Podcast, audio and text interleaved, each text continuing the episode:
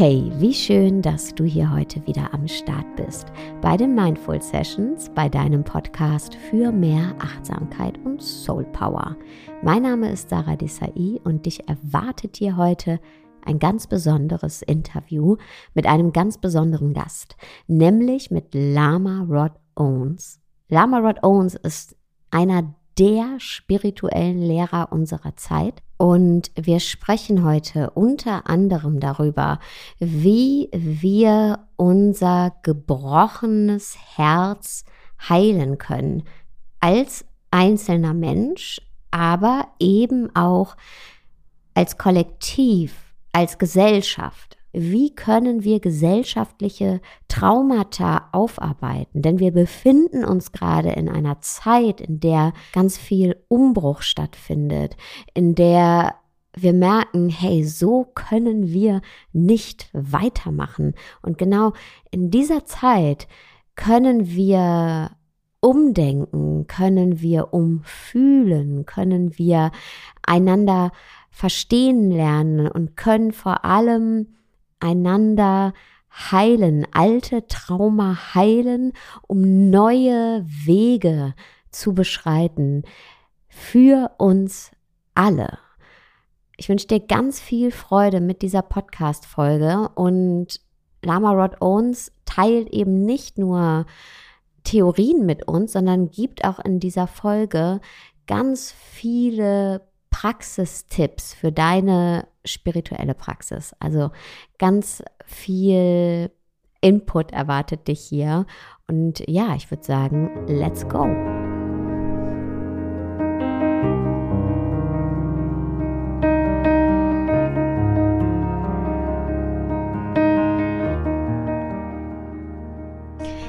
Want to say a very, very warm welcome to a special guest. I was looking forward to this interview for a very long time.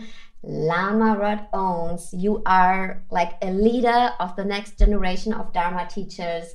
You completed the three years silent retreat, and I really love the way you are teaching, and I love the way you share your vulnerability. And a very warm welcome. Hi.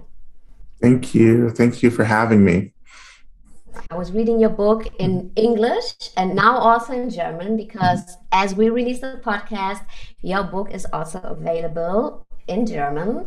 In English, it's called um, Rage and Love, and in German, it's called Liebe und Wut.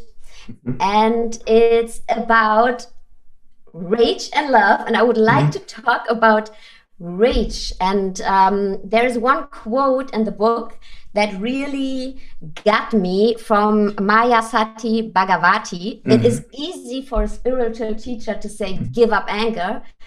But there is reason for anger if we look at the plight of the world's children and just and I just don't mean babies, I mean all of Earth's children who are caught in war, hunger, disease, injustice.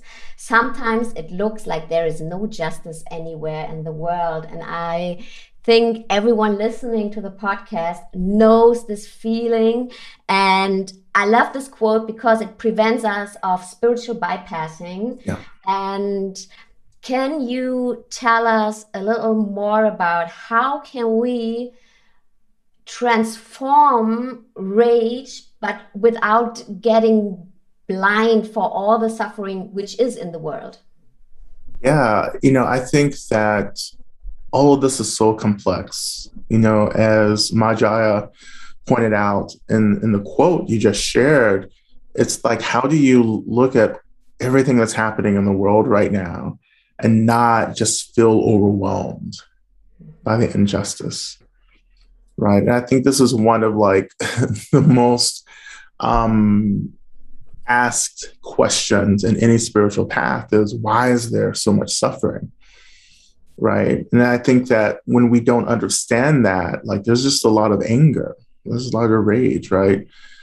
But the work that I've been doing in my own practice, right, and also in my teaching has really helped me to understand that, like, it's not that I'm angry, it's that I'm hurt. I'm in pain. My heart is just really broken. I'm not I'm not pissed off because of injustice. I am sad I'm disappointed, you know, because there's so much suffering for everyone else in the world, including for myself. And I have to actually go back into this sadness, this disappointment, this heartbrokenness in order to understand how to skillfully work in the world and be in the world right now. You know, our anger is really important. Like some, my anger tells me that something's wrong, right? There's something really wrong, but it's my brokenheartedness that actually tells me how to decrease suffering, how to decrease violence and harm, how to work towards that. My anger doesn't do that. Right? It's through the brokenheartedness that I begin to understand that everyone else is brokenhearted, especially the people who I believe are creating injustice, doing harm, doing violence. Right? You know, they're hurting as much as I am right? And they're making certain decisions, you know, about that hurt that maybe is creating a lot more harm and suffering for the rest of us. So they are like not looking at their pain, yeah. making the decision to push the pain yeah. away, like go over the pain and create more pain. Yeah. So is it like you say, if if I'm hurting someone, mm-hmm. I also always hurt myself. I yes. hurt the environment, I hurt the mm-hmm. people, but I also hurt myself. And this is something very deeply rooted. Um, and I have to look at my own brokenheartedness to actually stop hurting other people.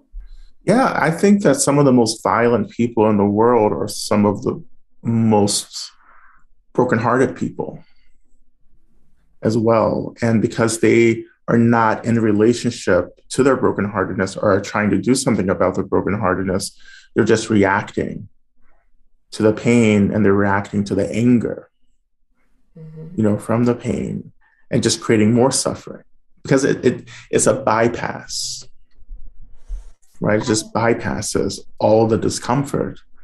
Mm-hmm. You know, it takes us out of our bodies, it takes us out of our emotions into this disembodied place where we can just do whatever we want, right?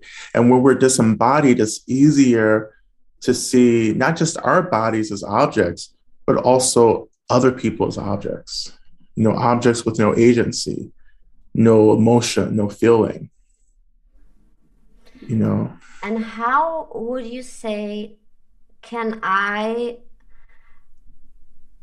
hold people accountable mm-hmm. for what they are doing in the world, mm-hmm. but still create like an open space for them and for their brokenheartedness. You know, if I like in personal matters, like if I have a conflict with my family, right. maybe this is already like difficult, but mm-hmm. this is like, I guess, easier than when we talk about social injustice yes. you know um, like suffering from so many people who were like systematically um, oppressed how how how is your practice in that because i mean as a black queer person yeah. mm-hmm.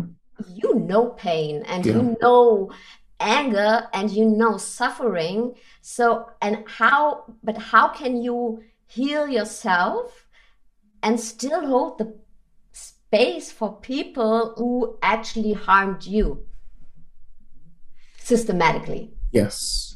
Well, you know, it, for me, it, it comes back to the practice of love and compassion. Love and compassion begins with myself, right? So essentially, love and compassion together means that I am experiencing my brokenheartedness. I know what it feels like. And I begin to reflect on how others around me are also experiencing brokenheartedness. And I don't want to be in suffering, and I'm sure others don't want to be in suffering. So therefore, I commit to helping alleviate suffering for all of us. And I do that through always remembering that people are in pain, even the people who hurt me. Right And so when I am in, you know, a personal situation with someone who's creating harm for me, first and foremost, I say, you know, we're we're hurting. Right? Both of us are hurting. And I want you to hurt less. And so therefore, I have to actually mirror back to you the harm that you're creating for me and for yourself. And that mirroring means that I set boundaries, right? I try to disrupt that harm as much as possible while staying in contact with your experience of brokenheartedness. Because if I disconnect from the brokenheartedness, then I become retaliatory or I try to retaliate against you, right? I, I, I will start wanting you to hurt as much as I do and that's not my goal that's not my intention anymore in the world is to make people hurt as much as i do my intention is to reduce harm and violence and the only way i can do that in relationships um, with people who harm me is just by reflecting back setting boundaries you know letting people know how they're hurting me right? You know and helping them to to get that to get how they're hurting me. If they don't get that then i have to refrain from the relationship somehow. Mm-hmm.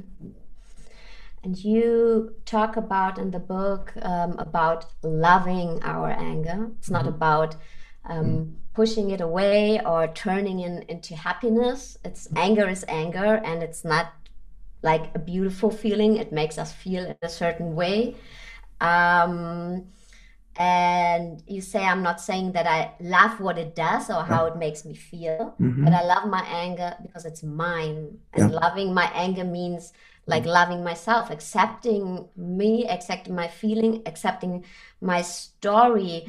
And when I read this or when I read this, um, I really ask myself, okay, how can I embody my anger? How can I actually get in contact with my anger? Because we we know this word anger and rage, but how does it feel? What why am I angry? And can I say like not say I am angry, but I feel angry?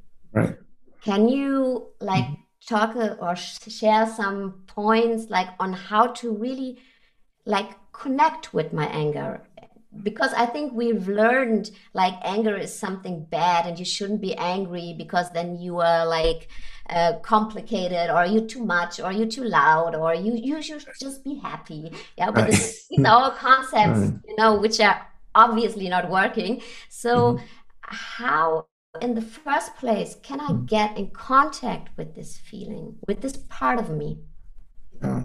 Well, I think that you point out something really important is that we're all struggling with these cultural narratives about how we should be in relationship to our anger. You know, um, many of us grow up being told different messages about how we should or should not experience anger. You know, often with my, you know, female identified friends, they grow up, you know, being told that, well, girls don't get angry or good girls don't get angry, right? One of the part of the message that I got was that it was fine for me as a boy, right? You know, to be angry.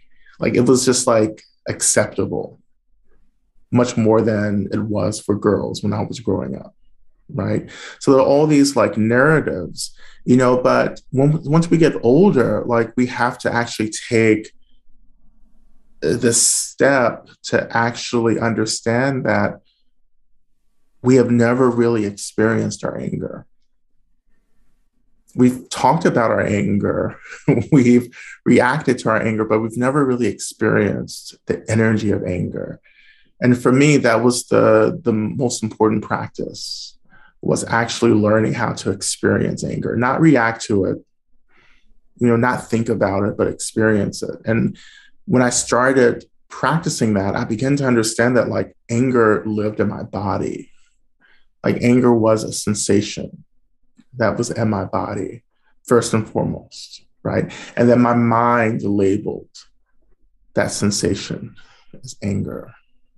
And when I started really experiencing anger, I developed this very intense agency where I just wasn't reacting to anger anymore. I was experiencing anger. And when I was able to experience anger, I could respond to the anger. Right. But also, when I stopped reacting to the anger, I could get to the brokenheartedness beneath the anger. You know, and that was transformative because I realized that every time that I was saying, Oh, I'm pissed off about this, I'm pissed off about that, I actually wasn't, I was pissed off, but actually the real experience was that I was hurt. And I started saying that instead of saying pissed off, I was like, I would just start saying, I'm, I'm hurt by this. I'm hurt by this thing that I'm seeing and experiencing in the world.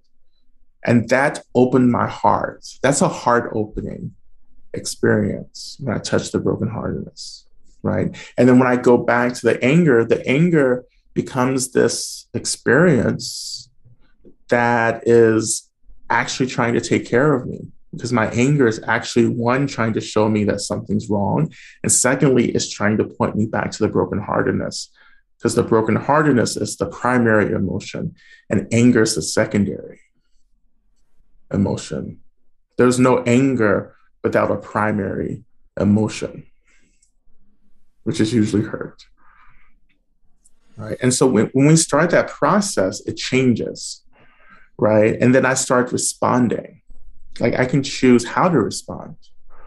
You know, if I'm in a situation where, you know, I've been hurt and I feel the anger arising, then I have the space to respond now that says, okay, what's the best thing to do right now to limit harm?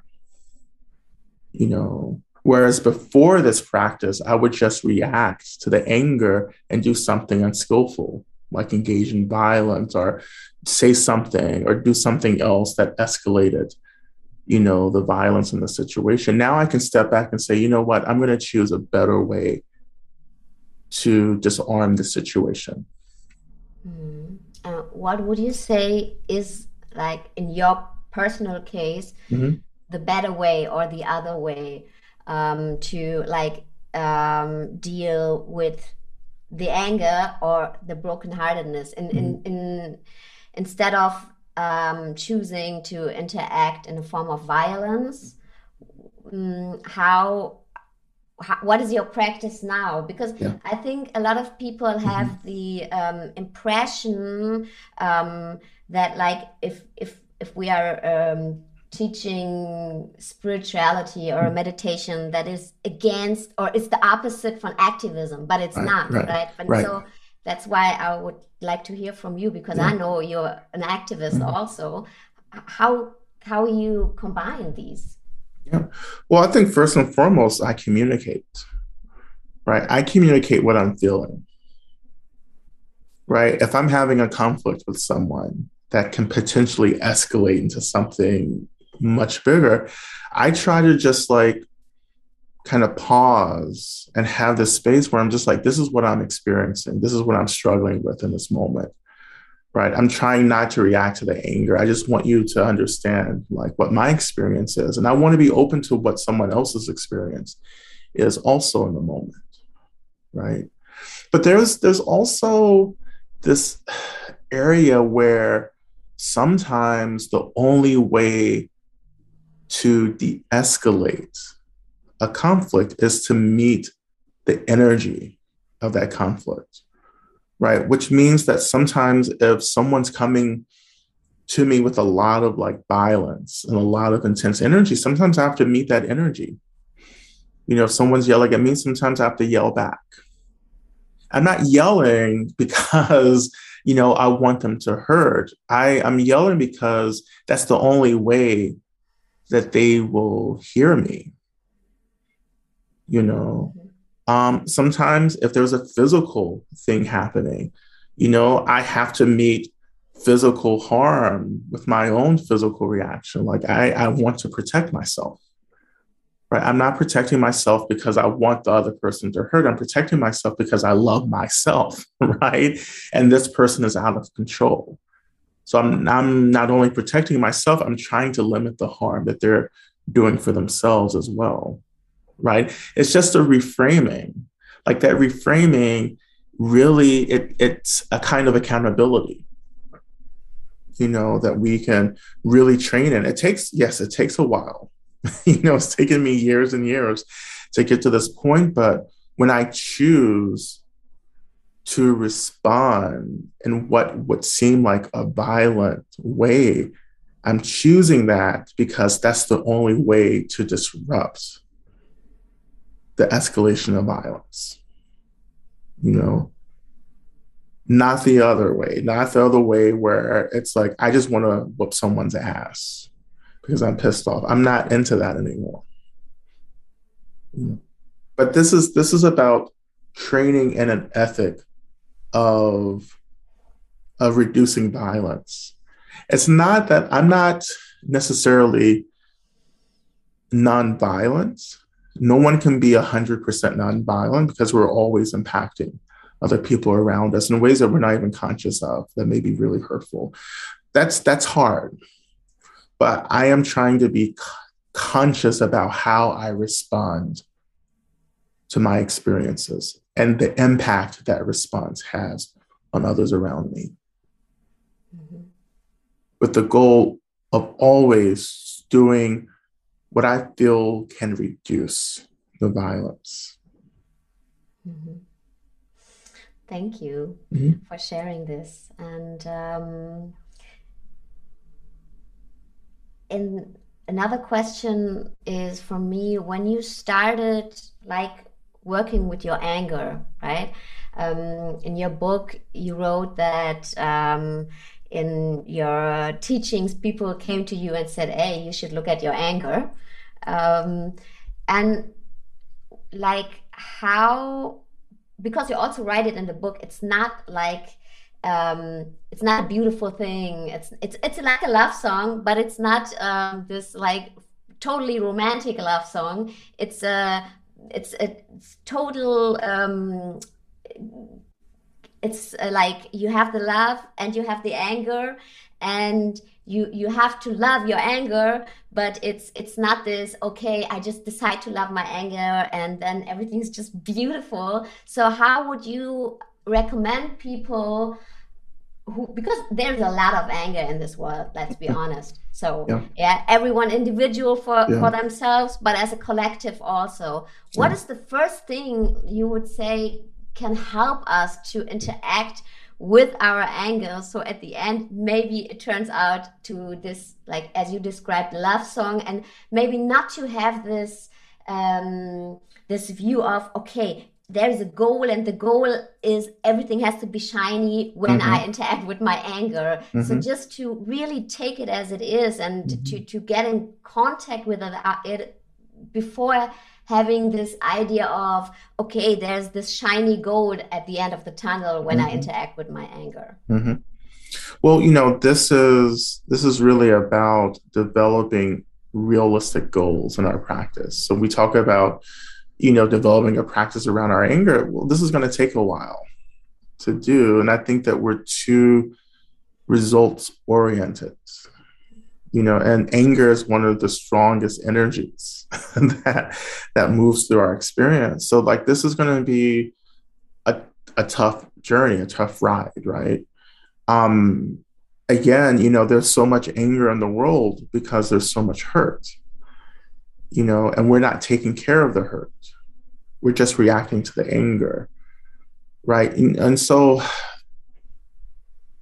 I think often the practice is acknowledging, yes, there is anger in my experience, and anger is an experience.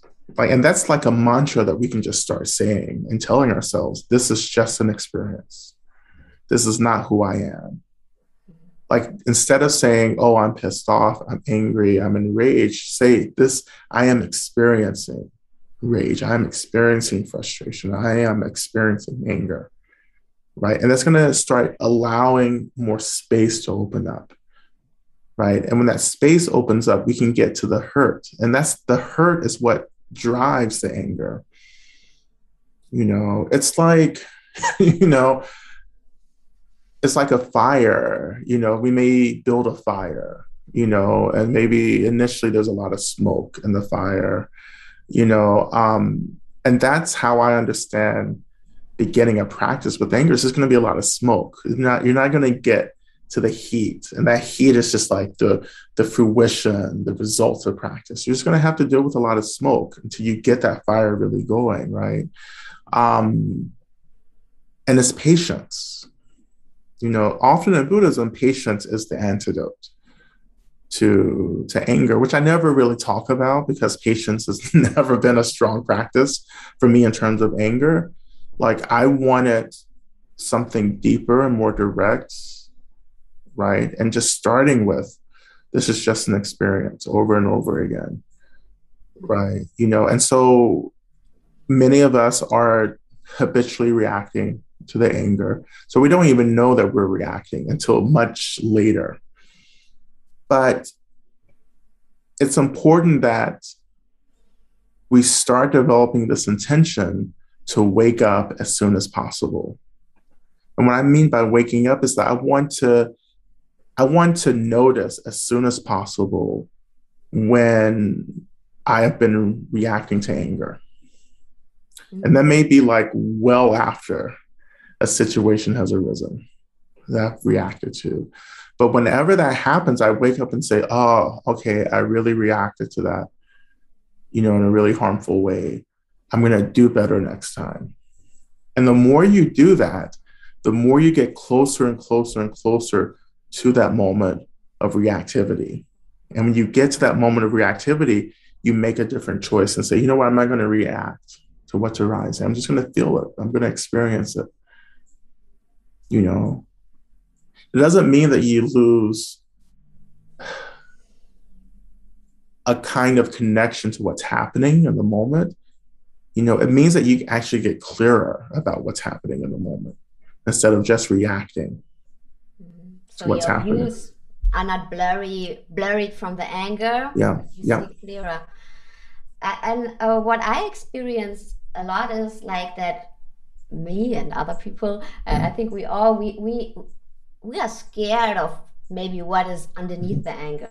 Mm-hmm. We are scared of our brokenheartedness yeah. because we are conditioned like a lifetime and even mm-hmm. maybe more lifetimes before to to to protect our heart right to like like from our parents we already learned um okay um put yourself together and don't cry maybe yeah so it's like man you have to be tough and um, I think in every childhood, there were moments where we felt brokenheartedness, the first moments we felt brokenheartedness, and we felt alone and we felt like, okay, I have to pull myself together. And so um, some of these um, patterns run very, very, very deep in us, right? So um, I think anger maybe is for us like, okay, I'm enraged and this is uh, something like very active and like maybe yeah something harmful but we associate maybe something strong with it while brokenheartedness is like mm-hmm. of course when i really go into the practice it's yeah. like really really strong but in the yeah. like what we are like conditioned you know it's for us like something uh, we just have to open. It's not this okay um I'm marching and you know doing something. It's like okay i have to sit with it and i have to open up. And i think a lot of us are scared to go to that source because we've never learned it right? We've learned yes. from the beginning we to protect our hearts. Of course that doesn't work that's why we are in all or a lot of mess so in your own experience how did you start to interact with your brokenheartedness? Is it like in small doses, or mm-hmm. is it sometimes like for me? Sometimes it's just overwhelming, and yeah. it's always. I mean, this this moments where I really like break. I break down are the mm-hmm. most like um, that that share that give me freedom in the long run. But it's it's it's work and it takes uh, in the first place it's not empowering. Of course on the long run it's empowering totally. But how how did you start and and yeah how did you dance with your brokenheartedness yeah. Yeah it's a very good question um, i think what I had to learn was to embrace the practice of grief and mourning. Right. And grief is connecting. When I grieve, I'm connecting to the energy of brokenheartedness. And when I mourn, I kind of perform that energy. I release that energy in mourning, you know?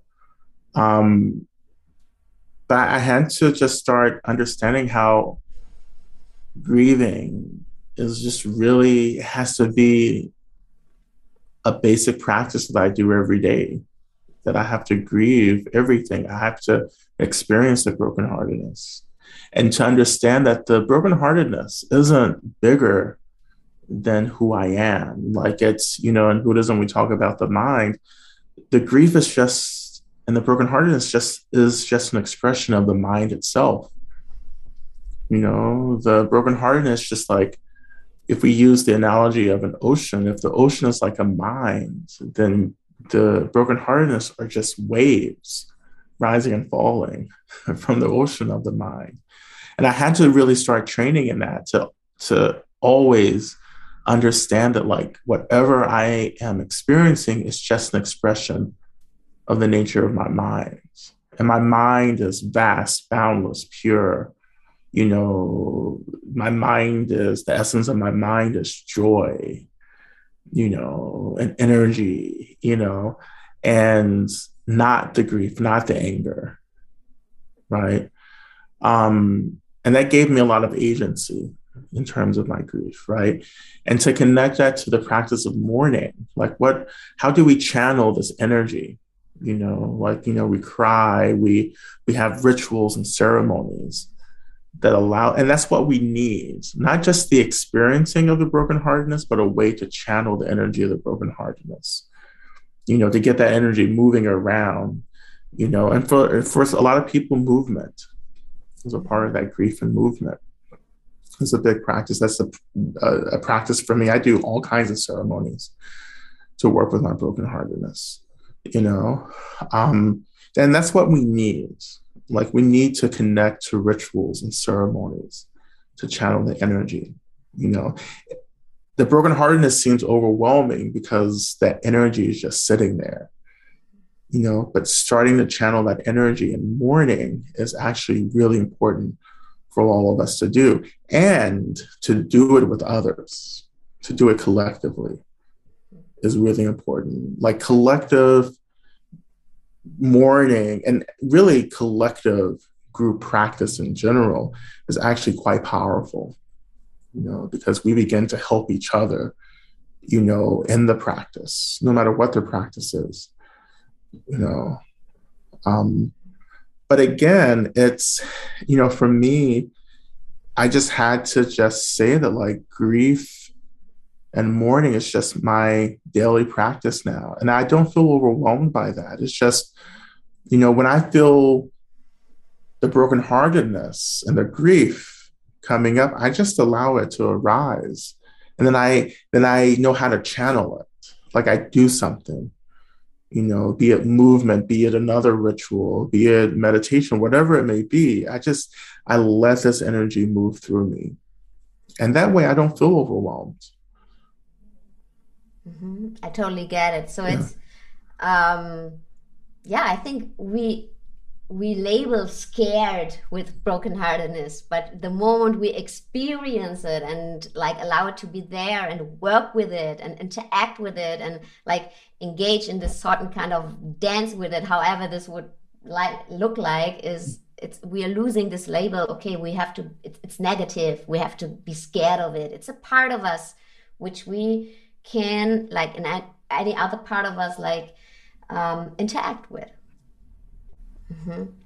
I you also wrote in your book about ancestors, and um, I had a very for myself personally like 15 years ago um, a session with my ancestors interacting mm. with my ancestors was mm-hmm. like the the starting point for everything for me um, because i personally i know very little like about my family lineage.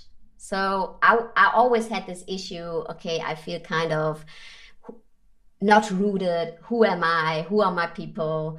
And um, in this session with my ancestors I, that was just so powerful for me you know to to have to feel all these people on my back. And as a child growing up here in like germany um, after this experience i started to intellectualize and i was like yeah but is that they can't be my ancestors because I don't know my ancestors. Right. And it right. took a while for me to mm-hmm. to understand that my ancestors don't have to be like from my family right. lineage. They can be my spiritual ancestors. They can like be ancestors mm-hmm. uh, who who maybe um, experience mm-hmm. the same things as me, and just to to feel this collective you know this to be hold or to be guided maybe or especially in our spiritual work.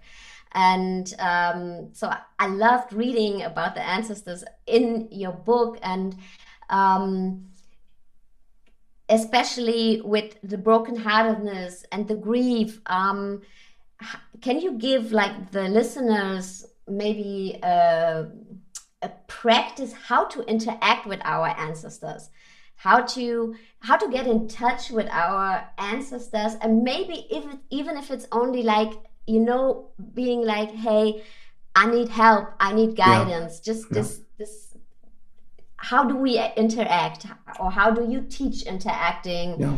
i know it's limited here on the podcast right. but maybe right. you can give us some insights yeah you know um you know, everything you just shared is really how I was introduced to ancestors, you know, and it was through friends who were connected to their ancestors. And I think my ancestors were communicating through them to communicate to me, you know, and so that that's what really started my ancestor practice, you know. And first and foremost, it was just like acknowledging that I am surrounded by beings who are trying to take care of me. Like that was the first practice, right? It's just opening to that that idea, you know. And then beyond that, I just started experimenting and like just reaching out and asking for help.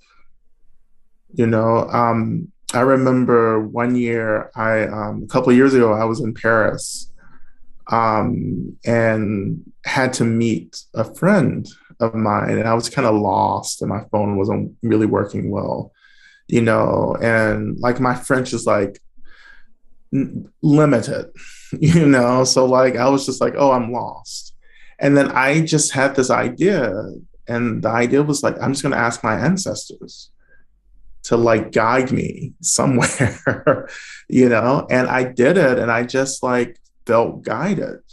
Like I that's best way to describe it. I just felt like there was someone guiding me in the direction and I eventually was able to like, you know, kind of wander around and like find the place that I was meeting my friend, you know, and I think we just have to do things like that. It's just experiment, just like ask for help and then see how that help is offered. And of course, that help can come in dreams, visions, intuitions, impressions, feelings. You know, um, another really great thing is to set up a space in our home. It doesn't have to be a huge space where we can like create an ancestor altar. Like if you really want to like intensify this connection, create a space where you know these beings can focus you know their uh, connection to us right? And altars do that. It doesn't have to be a complicated thing. Sometimes it's just a candle you know something but something dedicated you know it's kind of a home base for ancestors in our personal space. And that has been really important for me and deepening my connection um, as well. And you're absolutely right, you know, to, to say that like our ancestors aren't necessarily our families, you know, they're spiritual ancestors, you know, um, if we identify as queer, it's our queer ancestors. You know, for artists, it's like, you know, the lineage of artists that inspired us. Like, and this is what I teach in a practice called the Seven Homecomings, where I just kind of get people to open up to all the ways in which there are these beings who have chosen to help us, right? And how they're around us and how we can actually intensify that help by acknowledging their presence and learning how to communicate with them you know? And you don't have to again know who these beings are. They know who who you are. Like that's the point. They know who you are because they've chosen to be with you which i think is extraordinary. Me to, too. I to, i think it, I, I just i think this is so empowering because like as humans we we long for togetherness right? This mm-hmm. is what what we long for and we often feel so overwhelmed and feel alone and i think that's our biggest fear to be neglected and to be alone and to not know what to do and just to have this knowing not only this feeling this knowing i'm not alone and i'm guided yeah. this is so powerful i i had a um, practice a few weeks ago, and um, then the teacher said, you know, when you really in, when you really feel lost, just raise your hand and say.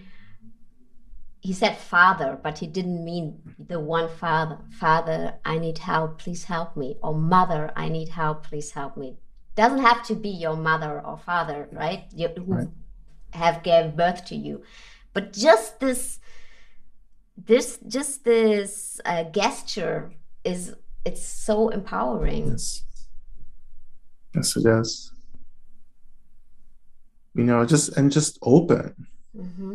Just open. Like that's that's so much you know i know that people are often afraid because they don't know who they're calling and because there are like negative energies mm-hmm. also around us as well. And so ancestor practice isn't like this perfect practice that we're always going to be taking care of. There are ancestors who are actually trying to hurt us as well. It's not and again it's just like what we were talking about earlier it's not that these beings are malicious it's that they're hurting themselves right you know and they're re- they're reacting to their hurt in the same way they reacted to their hurt in in the living world, you know, in their lives.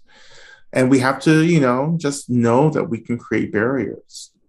You know, so in my practice, I'm always very intentional about saying that I'm only interested in helpful, benevolent beings being around me.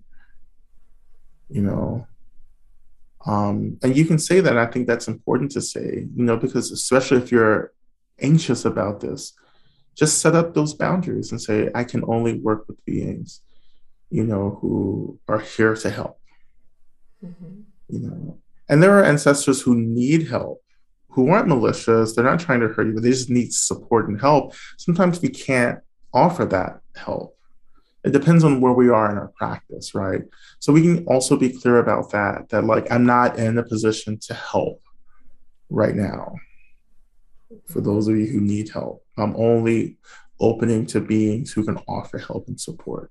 And then over time, you learn how to offer support back to ancestors and beings.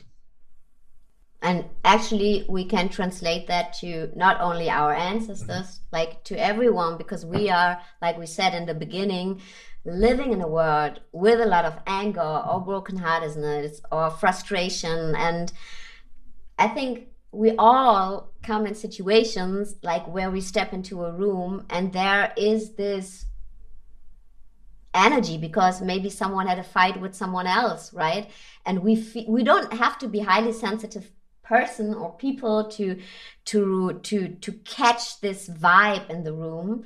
And also there i think it's very like important for me to to stay in my energy to not like catch the frustration from other people although i can sense it but at the same time not shut down. So like my emotional barriers mm-hmm. um, or boundaries but still not to to lock myself up uh, and th- i think this is also a practice because man every day this will happen to us.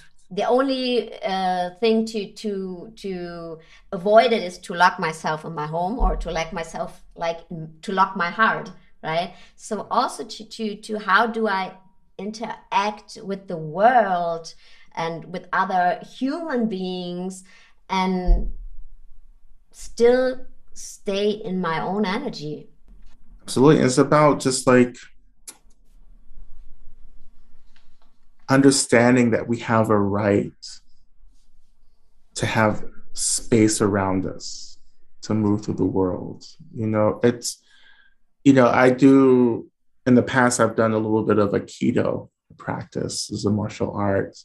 And, you know, I don't know about other forms of martial arts, but in Aikido, what you're taught is that you have this personal space that you're trying to maintain and protect. Like you're not trying to collapse that space, right? But you should always have this space that you're moving in to protect yourself, to, to do everything that you need to do. And I think that's important for us to bring into our daily practice is that I have this space that I want to maintain, right? You know, and that space is supported by boundaries and being clear about what I need and what others need.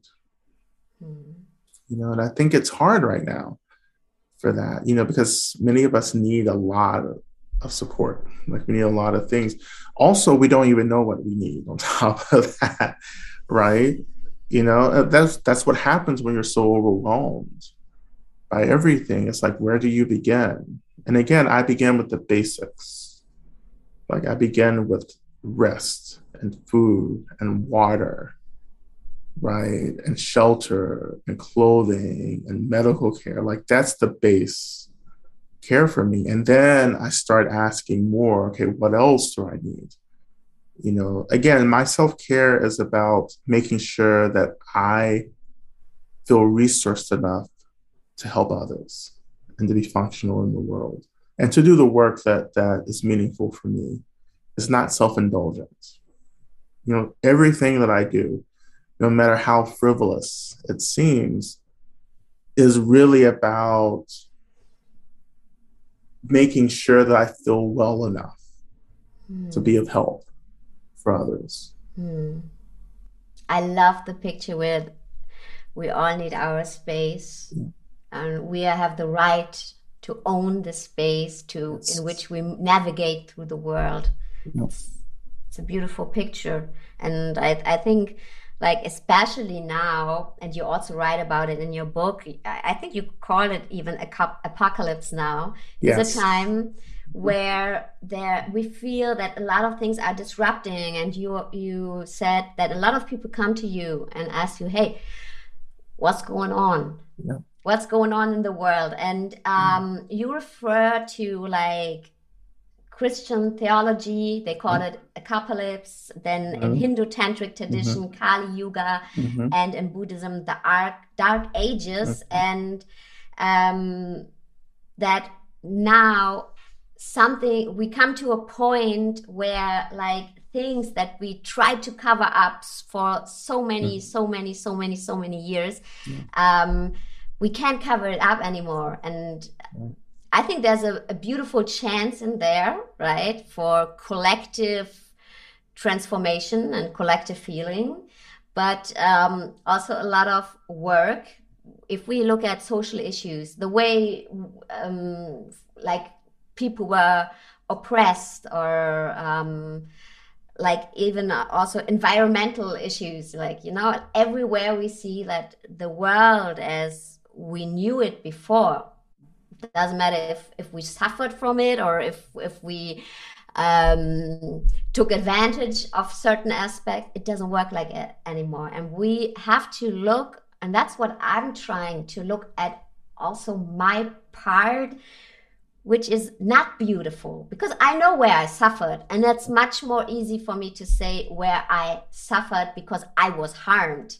But to say, this is also my, let's say, guilt, or this is something I feel ashamed of because, you know, no one wants to be the person who, um, who harmed someone or, you know, to, to really own this part of shame also and to say hey but you, you we need to do it because otherwise everything's gonna maybe collapse you know it, it's we, we can't cover it up anymore as an yeah. individual and right. as a collective right. so um i loved reading that and maybe you can tell us a little bit more about it.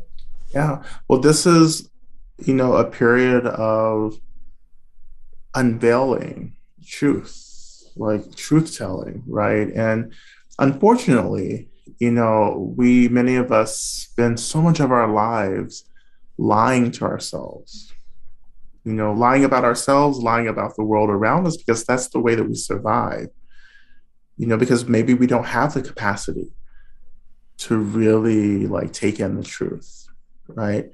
and that's the that's why periods like this is so intense because ready or not like the truth is here and what many of us have to do is really hurry up and develop a capacity to hold the truth and holding the truth really means doing emotional labor of experiencing the disappointment and the frustration and the anger and the grief and the sadness and the isolation everything that's arising for us you know, to to offer all of that immense amounts of space, you know, and that's that's all we're being called to do, and that's called metabolizing. You know, um, I think we're doing well. I think we could be far worse off than we are at this point in this in this apocalypse. Like I think I think there are enough of us who are able to do a lot of work for the collective that's keeping the collective from completely spinning off track, right? But it doesn't mean that like there's not more to come and that we won't get deeper into a lot of stuff that will be quite challenging, you know. Um, but I believe that we will make make it through this, that we are being changed that there are so many people who are beginning to wake up and understand you know what their roles are in this life and in this world and they're making choices to do better you know and to understand more right? And there are people who won't do that. They, there are people who won't step up in a way to doing this really important labor and this is why i say that people there there's going to be a lot of people who won't make it. Like, it doesn't mean that they're going to die. It doesn't mean any of that. It means that, like, they just won't be able to hold all of this, you know, and push through. You know, it doesn't mean that they're lost or they're gone because I believe that, you know, that we're just in this huge continuum, life after life, where we're just doing work and we're all at different points in this continuum, you know, and it's fine I think there's there's going to be new issues for us in the coming years. You know, in terms of how do you relate to people who are just like functioning from a very different space now, who didn't actually push through this evolution into a new way of being. How are we going to relate to communities like that? And to people, and these people are, are like people close to us as well. Mm you know so it's not like these people are over there they're here they're our loved ones they're our friends and so forth I, um, thank you. I, I hear yeah. that a lot. Um, sorry for interrupting. Yeah, no. From mm-hmm. from people I'm working with, um, a lot of times when people start their own practice yeah. and you know they they start interacting mm-hmm. from a different kind of place, they say, but what do I do with the people in my environment? For example, my family. What do I mm-hmm. do if my my family has another opinion and they mm-hmm. don't mm-hmm. interact with themselves and they are not working with themselves? And um, so, so, so, this is a very common question for people um, who who start working with themselves and engaging with their feelings and engaging in in um, uh, in order to to to heal for themselves, but also as a collective. That the the first question that arises, is, okay, I'm now in my practice, and I I've, I, I, I feel good, or I feel mm. I, this is my path yeah. But at the moment I meet, for example, my father or my mm-hmm. sister, then mm-hmm. I get these uh, pushbacks. Um, how do I interact with that? That's it's a very very common question, yeah. I think. Yeah, and, and, again, like the root practice or the best practice is compassion. Mm. It's like just relating and saying, "Yeah, you know, I get it." You know, and then we have to make other choices about how we're going to be in relationship. Now like and or can we be in relationship? You know those are the hard questions mm-hmm. for us. But when you make a, a a choice to evolve through practice then it you have to work really hard to maintain relationships where people maybe aren't doing the same practices or have the same commitments as you do. And I've, I've gone through that, I've been through that, I've been pretty successful because of compassion. You know, really understanding that, like, you know, understanding why I'm in a relationship with folks and really understanding, trying to figure out other ways that we can experience commonality and belonging that maybe isn't about you know the stuff that i'm getting into and experiences that i'm having and that's been really useful and i bet you still have a great impact on them in another way yes. because you interact in another way and i think this yeah. is so important because yeah. of course i can choose who i want to interact with and mm-hmm. also set my boundaries but mm-hmm. um, not everyone has to be on my path yeah. in order to interact and we exactly. can still like um, have something beautiful and profit from each other in mm. a in a beautiful way not talking about teachings or um, things like that but still yeah. there is something growing something different a different flower but it's still growing yeah absolutely Thank you so mm. much. Um, the book is out. Yep. Love and Rage, Wut und Liebe. And I heard you are also um, offering a retreat. Yes, we're going to be doing a one day online retreat. Um, and that information is online. And they can go to my website um, and also you know sign up for my newsletter as well.